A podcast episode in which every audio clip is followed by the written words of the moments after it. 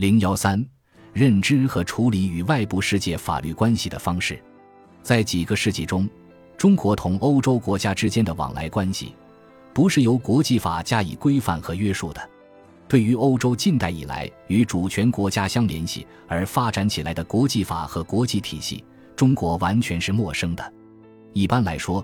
只要有不同的国家及其交往存在，就会有交往的规则或规范。正如所说，哪里有往来，哪里就有法。不管规则是明确被双方或多边所签署的成文法，还是彼此不约而同的惯例和习惯，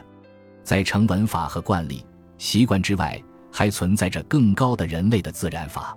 正是在普遍的自然法和成文法都能够促进人类的共同幸福，使人类互相帮助和爱的意义上，苏阿勒兹才强调了法在国际交往中的重要性。虽然人类分为各种不同的民族和王国，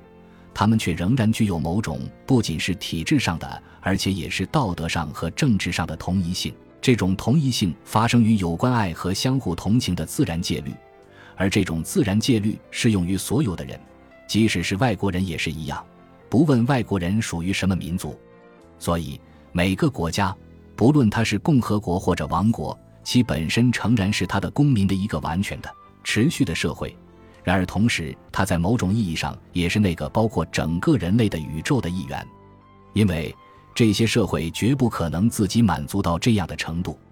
以致他们无需相互的帮助、交往和联合。以便生活得更好，并且对他们有利，或者为了道德上的必要和需要，正如经验向我们指示的那样。因此，他们无论如何需要一个法律秩序，以在这种往来和联合中引导和指导他们。虽然通过自然的理解力这点大部分已经实现，然而对于一切事件来说，自然的理解力并非总是足够的，而且也不是直接的足够的。所以，通过各国的惯性。可以创立少数特别的法律，正如在一个国家或者省份中，惯行可以产生法律一样。所以在整个人类各民族的法律也可以通过惯行而建立。二十世纪以来，逐渐为世界各国承认和接受的国际法，主要是欧洲文化和经验的产物。但是，在西方之外的其他古代文明的地区和国家中，也具有国际法的意识和建立国际法的经验。在中国，国际法就具有很早的起源和实践。在春秋战国时期，建立和维持国际秩序是那个时期各主要诸侯国家的重要政治目标。为此，作为国际法最古老构成因素的外交使节的派遣及其保护，成了春秋时代最活跃的各国交往方式。由两国或多国之间缔结条约，成了彼此约束以维持和平与安全的基本途径。在秦汉以后的一般情况下，帝国与周边甚至远方国家，如欧洲国家和族群的关系，是在朝贡模式和习惯之下加以处理的。但这不是唯一的方式，因为帝国的朝贡体制和秩序并不总是有效的。在特殊情形下，帝国还不得不通过缔结条约来建立和维持国际秩序。也就是说。在朝贡体制之外，帝国同外部世界之间还有通过条约来维持彼此关系的经历，如十二世纪的宋朝先后与金国两次签订条约，这两个条约可以说是古代中国民族关系史上最屈辱的条约。在距离我们更近的十七世纪末和十八世纪初，帝国与俄国先后签订了基本上平等的双方边界条约，当然。通过条约来建立和维持国家间关系，对中国来说是少有的情形和经历。中国的国际关系史整体上是宗藩朝贡体制和秩序之下的关系史。中国同欧洲国家间几个世纪的关系，当然也是在此之下来维持的。英国虽然一直不承认中国的朝贡体制，也从不认为自己是中国的藩属国。他在容忍和默认中国把他视为朝贡国加以对待的同时，也一直想突破中国朝贡体制的惯例和礼仪，如马嘎尔尼和阿美士德使节都不愿遵守中国的仪礼，他们非常自然地站在近代欧洲民族国家的国际秩序体系之下，认为中国这种秩序迟早是要改变的，未来的中国必将适应与其他国家通过订约建立国际关系的通行方式。此因中国向来闭关自守，不知世界大事，除非家有恶意，即如缔结条约，互相通商，为现今文明各国共有之办法。中国则从来未闻有与他国订结条约之事。然为中国人固执不化，将来永无与他国人缔约交通之一日，则又未必尽然。不过无论何事，总当见此作取。若能按部就班、逐节进行，将来必有成功之一日。到了十九世纪之后，作为世界强国的英国，越来越不愿辅救和屈从中国的国际秩序和模式了。他强烈的要求调整和改变中国的单边主义。说到底。就是首先追求与中国的平等关系，绿劳杯想突破中国与外国的交往体制和方式，定线或呈现，而与中国发生的冲突是一个突出的例子。通过条约来确立中国与英国的关系，用国际法来看待和处理中国与外部世界的关系，在十九世纪，特别是鸦片战争中，被英国确定为明确的方针。但是。习惯于用已有的呈现和成立思考和处理与外部世界关系的中国人，整体上不可能设想出其他的方式。他们能够做的就是修补和继续维护它。十九世纪初期，中国个别人士认识外部世界的方式，不可能对欧洲国际法及其体系达到一定程度的掌握，更别说是富有成效性的运用了。出于应对疫情而主动了解疫情的林则徐。虽然他自信熟悉疫情，甚至还率先注意到了国际法，但实际上他对疫情的了解也是非常有限的。因此，他对英国做出的判断有一些可笑的误解就不足为奇。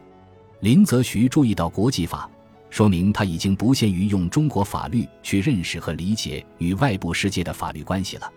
林则徐可能是通过博驾 Peter Parker 得知瓦特尔的国际法。或运用在国家和主权的行为和事务上的自然法原则，the law of nations or principles of the law of nature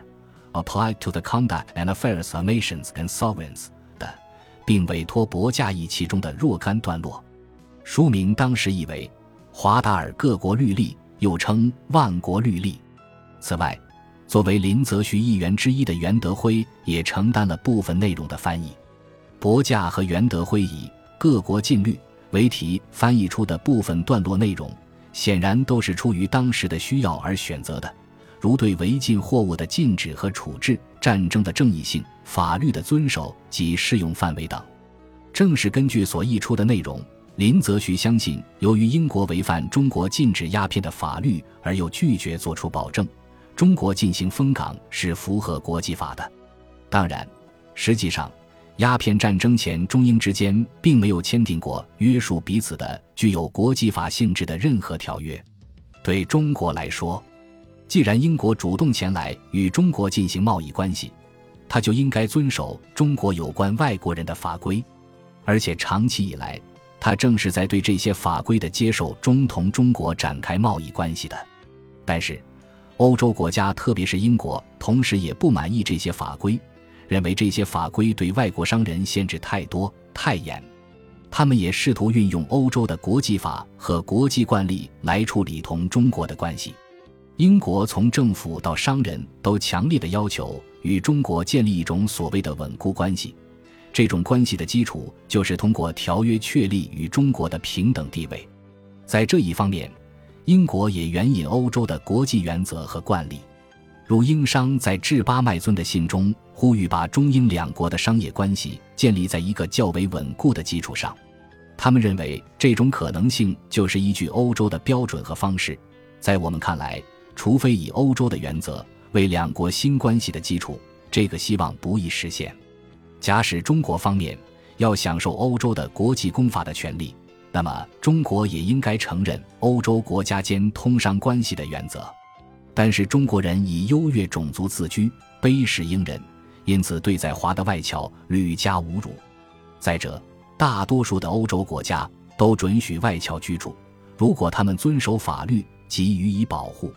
但中国以为外侨居住中国，使中国格外施恩，不准外侨与中国人自由往来，只片面的要求外侨遵守中国法律，但并不予以相互的利益。